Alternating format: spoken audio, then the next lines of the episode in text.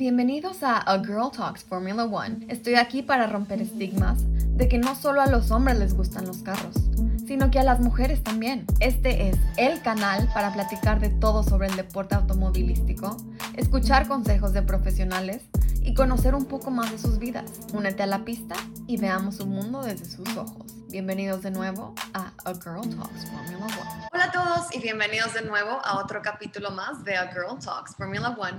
Con ustedes, su servidora Marena Manotú. Y el día de hoy les traemos a otro integrante de la familia Robelo. El día de hoy tenemos a Mariana Robelo, hermana de Rubén Robelo, que justamente fue nuestro previo invitado. Y en un ratito más le va a tener una pregunta. Pero bienvenida Mariana, ¿cómo estás? Muy bien, muchas gracias Marena. Qué buena onda que, que me hayas tomado en cuenta y feliz y, y, emocionada y hasta un poco nerviosa porque no sé cómo vaya a estar tu, tu entrevista, pero feliz de estar contigo.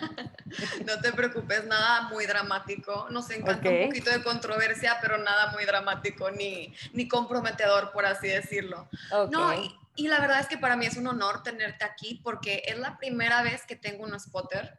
No se alarmen a todos nuestros oyentes. Ahorita Mariana nos va justamente a explicar qué es lo que hace un spotter, pero también el hecho de que seas una mujer en el deporte automovilístico ya que tú fuiste una de las primeras mujeres spotters en México, ¿correcto? Sí, justo así fue. De hecho, hasta la fecha pues, somos muy poquitas, que yo pueda decir así, constantes eh, Betty Ramírez, la hermana de José Luis, de repente eh, ha, fungido ahí como su spotter. Estaba eh, Alexis Morales, estuvo un tiempo y, y, pues yo. Creo que éramos las tres ahí mujeres constantes que habíamos en el medio de, de NASCAR al menos. y cuéntanos un poquito qué es exactamente lo que hacen los spotters. Ustedes son como el oído de los pilotos, ¿correcto? Sí, somos como, como el oído y como los ojos, ¿no? Yo ahorita, aunque estoy un poco, me mandaron un poco a la banca por culpa del COVID y por culpa de, de mi último embarazo, pero lo que hace el spotter es eh, los pilotos, cuando ustedes puedan ir a ver una carrera de NASCAR, se puedan acercar a los coches, ahí van a ver que ellos... Eh, su asiento es como muy especial, ¿no? Trae unas eh, agarraderas como hasta acá para evitar que ellos golpeen, van agarrados del hands, van agarrados muchísimo, o sea, súper fuerte por los cinturones de seguridad. Entonces, en realidad ellos van como caballitos, van como que solamente así, no pueden voltear mucho hacia los lados, aparte de que no traen espejos laterales, traen solo el que tienen arriba. Y por la posición en la que van sentados, que es como muy acostado, ven muy poquito hacia adelante. Si a eso le sumas que son treinta y tantos, cuarenta y tantos coches y que a veces van en línea de dos, en línea de tres, que pasan las cosas muy rápido, lo que el spotter hace es que traemos unas diademas en comunicación con ellos, estamos en la parte más alta de alguna tribuna donde podamos ver gran parte de, del circuito o del óvalo. Y entonces es muy chistoso, porque yo digo que los spotters tenemos que tener como tres o cuatro ojos. Eh, tenemos un ojo que va viendo todo el tiempo a nuestro piloto por si alguien se le empareja, ¿no? Nosotros le avisemos que no se vaya a mover a los lados y con eso prevenir pues que haya alguno de, este, de estos tipos de toques.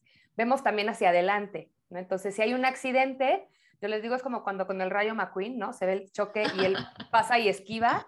Sí tiene que ver mucho la habilidad del piloto, pero también nosotros les decimos, ¿no? Por arriba, por abajo, frena, suelta, los ayudamos a esquivar los accidentes que hay adelante. Y también solemos ver un poco hacia atrás ¿no? Para ver qué es lo que está pasando atrás, quién viene empujando, quién los puede acercar, quién los va a buscar. Y pues nada, creo que siempre digo, pues es lo único que hacemos, vemos hacia adelante, lo vemos a ellos, vemos hacia atrás. Fungimos un poco también como pues como psicólogos casi casi, ¿no? Si lo ves que ya está perdiendo los estribos muy desesperado, lo tienes que, que calmar, que mantener sí. una estabilidad emocional. Si ya se te bajonea de, no, ya, ya no hay nada que hacer, ya me lapearon, hay que levantarlo un poquito, Sí. ¿no? Y, y, tienes que hacer como muy buena química con él, tienen que confiar ciegamente en ti, en que si tú les dices no te muevas es porque no hay espacio y en que en cuanto ves un espacio en el que entran como mantequilla, si tú les dices libre arriba o libre abajo, él confía ciegamente en ti y se va a mover, ¿no? Entonces, pues eso es básicamente lo que hacemos. Yo siempre digo que el spotter lo que hacemos son tres funciones básicas. La primera es ayudar a que el coche termine completo y lo menos golpeado posible. Después es ayudar a que termine lo más adelante posible. Y lo que menos hacemos, pero también podemos ayudar, pues es ayudarlos a ganar carreras. Claro. Eso es lo que hace un spotter. No sé si contesto más o menos tu pregunta con esta no, explicación. Es más, o sea, te sobrepasaste. Estuvo buenísima tu explicación. Y es que es eso. Yo siento que en el deporte automovilístico solemos pensar que es un deporte muy individualista porque solo está un solo piloto en el carro. Pero si no fuera por todo el equipo que tienen detrás, el piloto no podría ganar podios, que tú igual has estado en varios podios con varios pilotos, como es tu hermano Rubén Robelo, como es Daniel Suárez, que ahorita está justamente en NASCAR Estados Unidos. Tu hermano te tiene la siguiente pregunta. ¿Cuál es el piloto que más ha disfrutado de spotear? Ay, qué difícil pregunta. Y qué tramposo. Sí, porque aparte no la vi venir. ¿Quién ha sido mi piloto favorito? Te juro que parece respuesta política, pero no lo es. Depende, depende. Tuve un piloto muy novato en las trucks, que ahí sí fue desde trabajar con él, el enseñarlo incluso a sentir el coche, ¿no? El que era irse de cola, que irse de frente, el quitarle el miedo a darle información a sus mecánicos, ¿no? Yo le decía, ¿cómo sientes el coche? Bien. Y yo le tuve que enseñar el no, a ver, los mecánicos se emocionan cuando tú les dices, se va de cola, se va de frente, ajustale en esta curva, quiero que jale así. Mientras más exijas, a ellos más les gusta porque esa es su chamba. A la par que nos fuimos desarrollando juntos, llegamos a tener un podium. Entonces, en sentido de saber que puedo desarrollar a alguien, él, que fue Andrés Cerecedo, ¿no? En sentido, ahí sí, de trabajar en la punta y de todo el tiempo estar peleando al frente, ahí sí puedo decir que Rubén, o sea, es tremendo todo el tiempo cualquiera, mucha gente decía, no, es que como spotter de tu hermano te pones el radio y no hablas, ¿no? Porque pues ya va adelante y ¿qué le dices? Y no, también un piloto que va a la punta eh, exige mucho, exige información muy precisa. Claro, es más, a veces hasta más, para que no lo rebasen justamente. Justo, y, y, ya tienen tanta experiencia que no necesitan información básica, necesitan información ya, ellos saben perfecto qué sí quieren oír, qué no quieren oír, y se vuelve hasta una lucha de poder, ¿no? Este, ahora yo, incomodando la pregunta que él me hizo, eh, Rubén me decía mucho, a mí mientras menos me hables, mejor. Y yo le decía, no, mi trabajo es hablarte. No, es que yo sé todo lo que pasa atrás, no, no sabes, yo te voy a decir. No, es que yo siento, no, no me importa, yo te voy a decir. Hombres tercos. Ajá. Entonces se volvió una lucha de poder interesante con Rubén, ¿no? En la que él me decía, ya vi eso. Yo le decía, no importa, te lo tengo que decir. Con él aprendí mucho eso, a dar información muy precisa, adaptarme y a quitarme el decir, bueno, pues, hay veces que yo quiero decir cosas, pero si a él no le gustan, eso no lo digo. Y que se trata de eso, ir conociendo a cada piloto para ir sabiendo qué tipo de información darle, ¿no? Justo. Y con Daniel Suárez, el sentido de que sea mi, del por qué lo pondría como mi favorito fue porque creo que con él eh, logré posicionarme en el medio como alguien que puede ser muy profesional. Todo el tiempo mientras yo fui spotter de Daniel, siempre peleó con mi hermano en pista y campeonato, siempre. Pues al final de cuentas la gente y los spotters y otros pilotos sabían que yo era spotter de Daniel, que muchas veces Daniel me decía tal cual, ¿no? Dile a Robelo que se quito, lo mando a la barda. Entonces yo tenía que ir con el spotter de mi hermano, que encima era mi papá, a decirle, Oye, dile a tu piloto, este, a tu piloto, que si no nos deja pasar, lo mandamos a la barda, ¿no? Con tú. O a mi papá le tocaba a mí decirme, oye, dice Rubén que le, digas a Daniel tal. Creo que en ese sentido lo pondría como alguien que también disfruté mucho, al menos yo así lo veo, siento que me gané un lugar en el que los demás pilotos supieron que yo puedo espotear a quien sea, aún cuando esté peleando con mi hermano y que puedo tener esta capacidad de decir, ya en carrera, si no espoteo a mi hermano, no importa, en ese momento él se convierte en un piloto más, yo en un spotter más y yo voy a trabajar por mi piloto, sea quien sea. Eran divertidas las cenas familiares los lunes después de carrera, ¿no? Porque no les caía yo muy bien en mi familia porque pues yo trabajaba para alguien más. Exacto, pero... pero eso habla de tu profesionalismo, justamente lo que estás diciendo, o sea, que es más o menos lo que así se vive el mundo del deporte automovilístico, yo siento. Una vez en la pista todo mundo se vuelve tu enemigo. Y una vez fuera, todo mundo es tu amigo, como si nada hubiera pasado. Entonces, entiendo a lo mejor la incomodidad de tus cenas familiares. Era muy incómoda. Ya después, cuando fui spotter de Rubén, pues sí, al revés, era todo lo ah, pues contrario, porque los dos platicábamos qué había pasado, qué habíamos dicho, qué no habíamos dicho.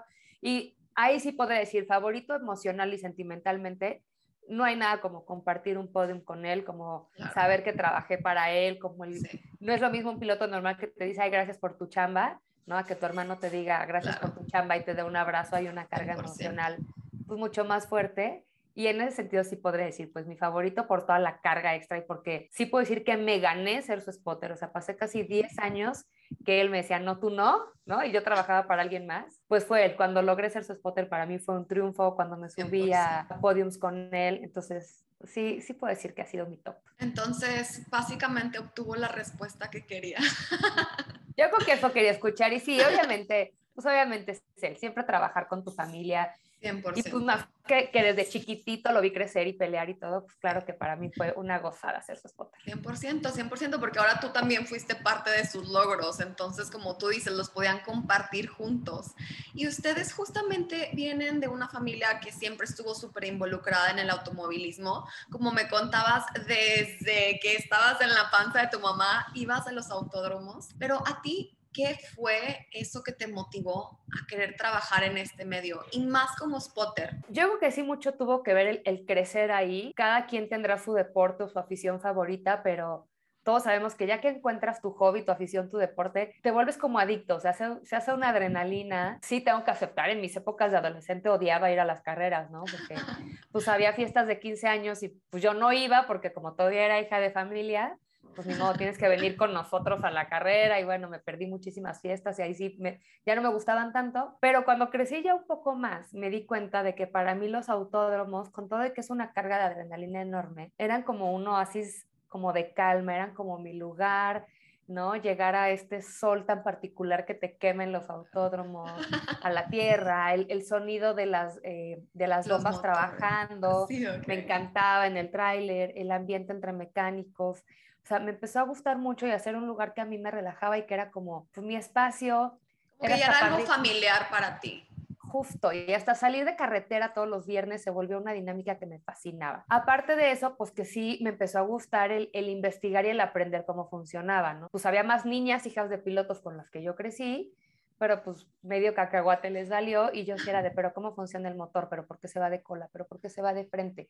¿Pero por qué hay esta sanción? ¿Pero cómo es la regla? Cuando vi que me empezó a interesar, dije, esto me gusta. Cuando en NASCAR se hace obligatorio el spotter, hay pistas en las que se necesitan spotters extras, que son eh, Querétaro y DF, son las obligatorias y las otras tienen opcionales. Y mi papá, que era spotter de mi hermano, me presta un día los radios y me dice, tú vas a hacer el spotter 2, pero solo vas a escuchar, tú no hablas a menos que haya un choque. Ok. Cuando escuché todo lo que pasaba en el radio, haz de cuenta que es como de ver una película a ponerle sonido. O sea, es impresionante todo lo que te enteras en el radio durante una carrera. Y fue cuando dije, wow, hay todo un mundo atrás que nadie se entera más que lo que traemos exacto. diademas. Y de ahí fue que les dije, préstenme diademas todo el año. No hablo nunca, solo quiero oír qué dice un spotter, qué dice el ingeniero, qué pasa en una carrera en realidad. Y me fascinó. Y fue así como ya me empezaron a agarrar de spotter extra y ya después de spotter titular. Entonces, para contestarte concretamente qué fue lo que hizo que me interesara, que ahí crecí, que aparte me fue llamando la atención y que cuando descubrí el mundo en la diadema dije, de aquí soy y sin darme cuenta le fui buscando, ¿no? El denme la diadema, el yo quiero aprender, el yo quiero hacer, hasta que me metí como la humedad hasta la cocina. y que es justo eso, o sea, es justamente un privilegio porque es todo ese mundo que nadie puede formar parte de, más que como tú dices, las personas que tienen una diadema. Y tú empezaste ya oficialmente en el 2019, ¿correcto? En el 2019. Perdón, 2009. 2009. 2009. 2009. Sí. Perdón. Ya como... No, no, está yo, perfecto, sí. Mm, no sé ni en qué año. Hace tres años. sí. No, Sí, 2009. No, justo, empecé en el 2009 como spotter ya principal, que fue cuando Dani Suárez llega a Telcel y Ok. él no, no traía un spotter. Ahorita ya es muy normal que los pilotos traigan spotter de toda la vida, pero como apenas se empezaba a implementar obligatorio, él no traía spotter y te digo que yo era el spotter extra, digamos, de mi papá, que también era de escudería Telmex. Entonces ellos ya me habían escuchado lo que yo sabía hacer en el radio y tal. Y son ellos los que me dicen, oye, viene un piloto nuevo, es un chavito que va a brincar eh, de los neones en esa época a NASCAR, se llama Daniel Suárez, quiere ser su spotter. Y dije, pero de aquí soy, Si- sin saber a qué me estaba metiendo, pero dije, sí, claro, Claro. feliz.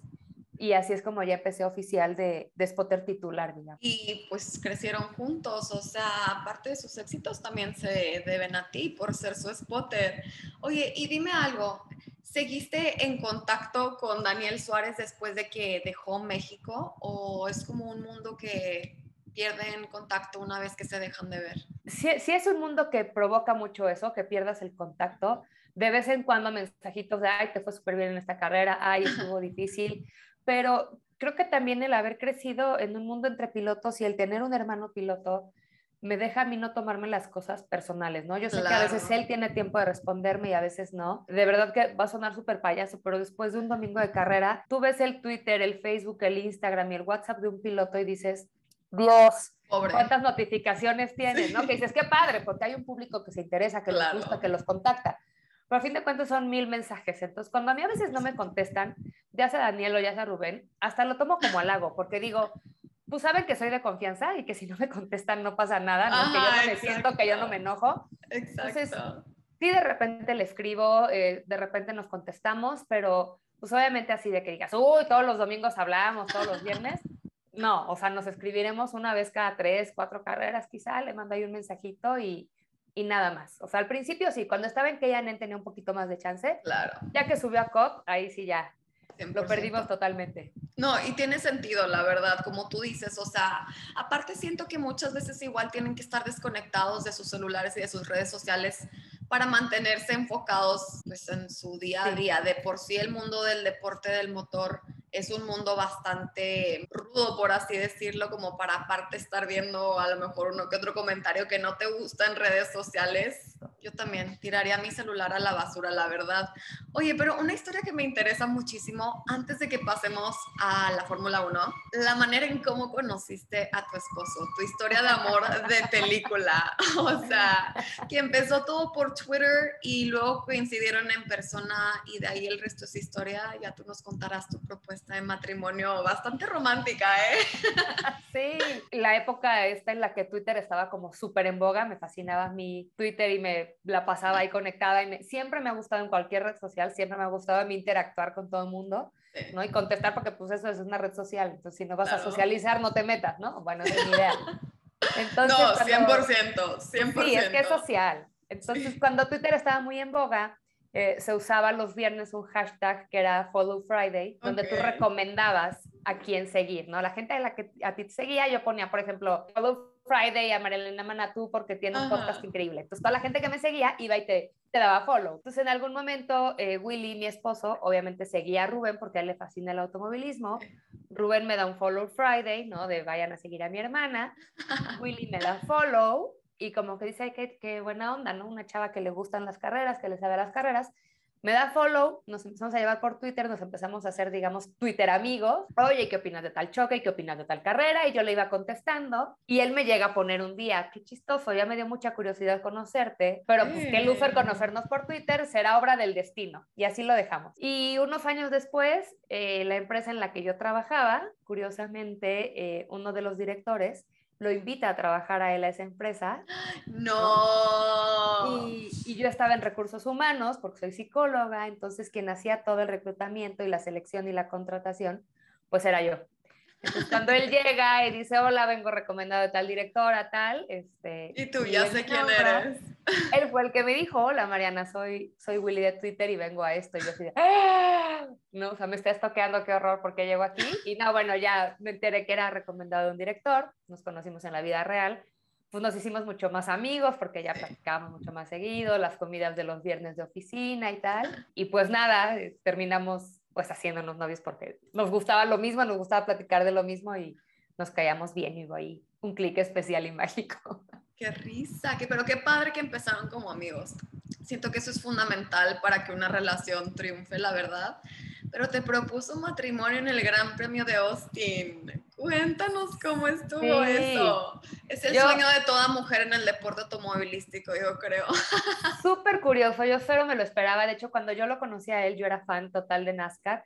Y yo decía que la Fórmula 1 era aburridísima, que siempre sabías quién iba a ganar, que no había choques, que qué aburrido. Y él, eh, justo en estas épocas en las que nos llevábamos solo por Twitter, él me dijo, ¿sabes qué? Algún día te voy a invitar a una carrera de Fórmula 1 y voy a hacer que te conviertas en fan. Y yo le dije a él, bueno, ok, y yo te voy a invitar a una de NASCAR y voy a hacer que te conviertas en fan. Yo lo invité a muchísimas carreras, pero aquí en México y ya que éramos novios, eh, me dice, oye, llevábamos poquitito, llevábamos siete meses de novio. Y era el primer año que se hizo el Gran Premio de Austin en 2012. Entonces me dice, llevamos a la carrera de Austin con mis primos, con mis tíos, y yo, pues qué aburrido porque ni me gusta la Fórmula 1, pero pues bueno, va a estar padre porque es la primera, ¿no? Entonces fuimos, me acuerdo que mis amigas me decían, hazte manicure, seguro te da el anillo. Y yo, ¿cómo creen? Llevamos siete meses de novios, nada que ver cero. Pues ya, total que me convencieron y dije, bueno, voy a hacer el manicure nada más porque me voy de viaje, no porque me vaya a dar nada. Estábamos en, en una de las tribunas donde están las, las heces que están pintadas con estrellas, donde hay uno de los puentes, y el sábado, eh, en uno de los breaks entre eh, un entrenamiento y el otro, sus primos dicen, ay, vamos por unas cervezas y tal, ¿no? Y le digo, yo, ay, yo también voy. Me dicen, no, aquí los esperamos, que vayan ellos. Bueno, pues los amigos se cruzan y pues a los gringos les fascinan las proposals, ¿no? Son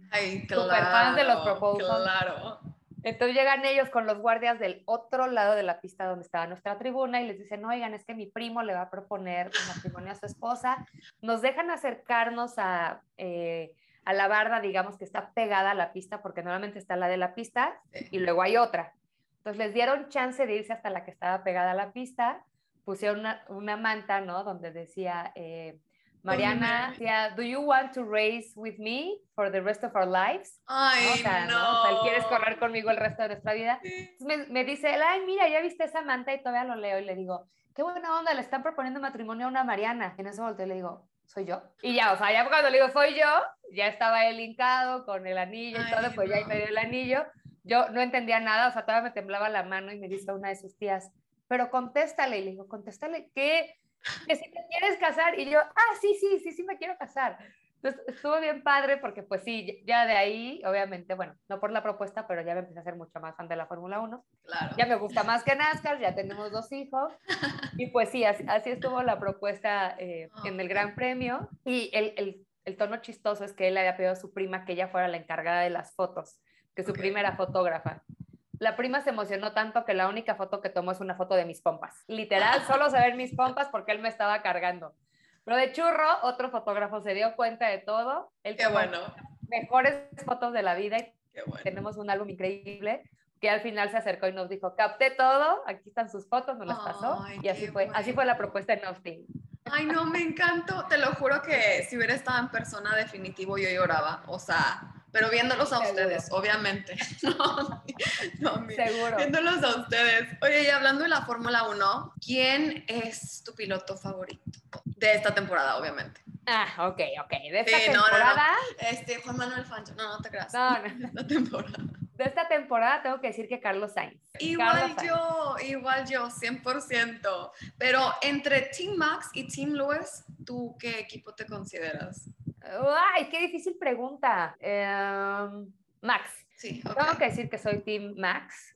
Eh, me gusta mucho su estilo de manejo, me gusta su estilo de carrera, me gusta cómo se ha ido defendiendo. Esta temporada me gustaría que él gane el campeonato. ¿Y crees que pueda? Yo creo que sí, yo creo que tiene muchas posibilidades. Está interesante Sí. el, el cierre de la temporada, cómo han estado cambiando de, de liderato las últimas seis carreras. Con un checo mucho más adaptado al Red Bull, yo creo que le van a poder dar muy buena pelea como equipo a Mercedes y creo que eso le puede beneficiar mucho a, a Max, aparte de que ya, al menos yo siento que ya vemos a un Botas como ya no tan team player con Mercedes, entonces creo que eso le puede jugar en contra a Hamilton.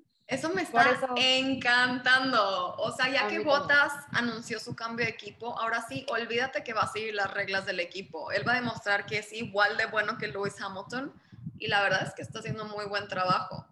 En cuanto a Checo, espero que es así como estas últimas carreras, que así siga al final de la temporada para que Red Bull gane constructores. Porque yo siento que eso es algo que todo el mundo pensaba. Todo el mundo era, sí, Red Bull va a ganar constructores 100%, pero Lewis Hamilton va a ganar de piloto. Y ahora como que las cartas se están volteando. Ahora es como, bueno, Mercedes va a ganar 100% y Max Ajá. gana de piloto. No sé. ¿Crees que Checo pueda terminar en el podio en el Gran Premio de México? Sería la primera vez en toda su carrera. Yo tengo dedos super cruzados para que sí lo haga. Es más, tengo dedos super cruzados porque quiero ir al Gran Premio. Ya no hay un solo boleto. Estoy por todos sé. lados así de quién me consigue un boleto. Porque yo, justo eso digo, he ido a todos los grandes premios de México y me daría muchísimo coraje no ir al Gran Premio en el que Checo tiene grandes posibilidades de terminar sí. en podium. 100%. O sea, sí creo que puedo acabar. Siempre hemos visto un Checo muy concentrado, pero aparte, creo que este año, así como vimos a Max, que en su carrera de casa estuvo concentrado al 100, que la presión de estar entre su público la usó a favor, Sí. creo que Checo seguro que va a ir con él y decir, a ver, dime tus tips de cómo mantuviste eh, este enfoque y hiciste la presión positiva. Creo que con Checo podemos ver eso. Yo lo veo mucho más enfocado E incluso en sus redes sociales lo veo muy callado, cosa que siempre es buena señal de que están muy centrados en su 100%. chamba. Sí, yo sí le veo posibilidades eh, de tener un podium en México.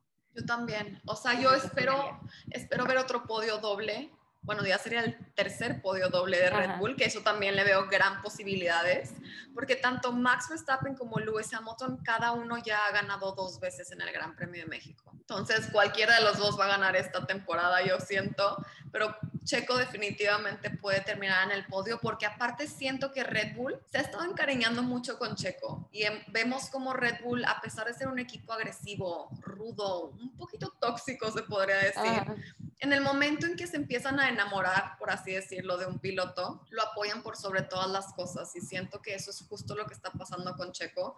Está haciendo un papel de defensa bastante bueno, tanto que se está empezando a ganar el cariño de Red Bull y siento que sobre todo si Max Verstappen va liderando por muchos puntos a Lewis Hamilton, hasta podrían incluso llegar a ayudarlo a ganar la carrera, nunca sabes, no sé. Claro, sí, y sabes que eso que dices es totalmente cierto. Yo también veo a un Red Bull muy encariñado con Checo, cosa que no vimos con Gasly, no vimos con Albon, o sea, los vimos siempre como muy incómodos, ¿no? Tanto al equipo con ellos como a ellos con el equipo, con Max, se veía un ambiente no, no bien engranado, o sea, no un engranaje fluido. Y con Checo veo un engranaje muy fluido, veo a un Horner muy contento con Checo, veo a un Helmut Marco muy contento con Checo, a un Max contento con Checo. Entonces creo que esa armonía que tiene hoy Red Bull es justo lo que está empezando a perder Mercedes, que era esa super armonía que tenían antes y ahora la pierden. Y creo que es la carta fuerte que tiene Red Bull y creo que es algo que, que se le tiene que reconocer a Checo, más allá de si como que de repente la gente es muy exigente de, ah, es que si no ganas es malísimo y si no Como, como si nosotros manejáramos el carro de la Fórmula 1, o sea... Pero creo que a Checo también hay que reconocerle eso, el, el, lugar que se ganó en Red Bull, que nadie se había podido ganar en los últimos años, el cómo se ha adaptado a un coche que es sumamente nervioso, sumamente impredecible, que tiene un turbo que patea de manera muy extraña a veces y que es difícil de controlar, que es un coche difícil de adaptarse él se ha adaptado al coche, se ha adaptado al equipo y se ha ganado el cariño de Red Bull. Y creo que eso es una chamba súper importante que nadie más había logrado hacer y él lo ha logrado y me parece que eso es algo que también se le tiene que reconocer y se le tiene que, aplaudir. Ni Daniel Richardo lo logró, o sea... Exacto, o sea, creo que aquí lo quieren muchísimo, entonces sí, es algo que también hay que disfrutar este año de, de ver a Checo en un equipo con el que puede pelear y en el que ya está otra vez tan a gusto como yo creo que lo llegó a estar en su momento con, Racing, Point. Sí, 100% de acuerdo contigo. Y más que, o sea, yo creo que la amistad entre Checo y Max es una amistad que nadie sabíamos que necesitábamos. Honestamente, yo pensé que se iban a llevar fatal porque los dos tienen carácter fuerte, pero yo no sé cómo lograron hacer como esta armonía o sintonía entre ellos que, o sea, los ves, me divierte ver sus videos de también que se llevan. No sé si alguna vez viste el video ese que se empezaban a aventar como pintura y que uno terminó todo rojo y otro todo azul y no podía de la risa. O sea, hacen cosas divertidas, cosas que Red Bull antes no hacía. No sé si por el hecho de que no se llevaba Max con sus compañeros o qué, pero este año la verdad es que lo han estado manejando bastante bien. Oye, Mariana, y tú igual tienes un programa del deporte automovilístico. Cuéntanos un poquito de qué se trata y cómo se llama para que la gente también te escuche. Igual, se llama, se llama Racers, ¿no? de carreras. Eh, es un programa con el que ya tenemos, el proyecto tiene cinco años, empezamos en televisión en MBS, luego nos fuimos a radio, a W Radio. Ahorita regresamos a tele, estamos igual en MBS pero ahora está más fácil vernos porque nos pueden ver en una app, bajan la app de MBS TV y ahí gratis eh, ves el programa. Eh, estamos, está divertido porque está el vampiro Ruiz, que es súper irreverente, está Hugo Oliveras como dueño y piloto de equipo, está Miki Guidobro de Molotov, que es súper fan y conocedor de automovilismo, y estoy yo, ¿no? Con el toque ahí femenino, somos nosotros cuatro, y salimos todos los lunes eh, a las 11 de la noche y se repite los martes, sí, se repite los martes, a las 11 de la mañana. Este, está padre el programa, igual tratamos, de, al igual que tú, de tener invitados y lo mismo, tocamos mucho Fórmula 1, NASCAR México, Supercopa, NASCAR Estados Unidos y, invitados que igual nos platiquen diferentes perspectivas, igualito que tú, de, del automovilismo, ¿no? Pilotos, mecánicos, ingenieros, fotógrafos, quien sea, nos fascina platicar con todo el mundo. Buenísimo, ese es un programa que no se van a poder perder y yo tampoco, ya es más, ahorita acabamos la entrevista, voy a bajar la aplicación para buscarlos y qué emocionante, la verdad, muy padre saber que el deporte del motor está creciendo cada vez más en México, la verdad. Y que tenemos más medios para platicar y echar el chismecito del tema. Exacto, exacto. Y ahora, para terminar nuestro podcast, a mí me encanta preguntar sobre la W Series porque es una serie muy nueva. Esta ha sido solamente la segunda temporada, ya que en el 2020 quedó cancelada por el COVID, pero es una categoría que ha crecido muy rápido ya que es la única categoría que se especializa solo en mujeres. Ahora, yo he llegado a pensar a veces que crearon esta categoría para hacerla igual de importante que la Fórmula 1, pero para mujeres, y que de esta manera no tuviéramos que regresar a la Fórmula 1. Pero tú qué piensas? ¿Crees que sea más bien una plataforma para que las pilotos crezcan o que es justamente eso? Hacer una categoría fuerte para que ellas tengan su propio espacio.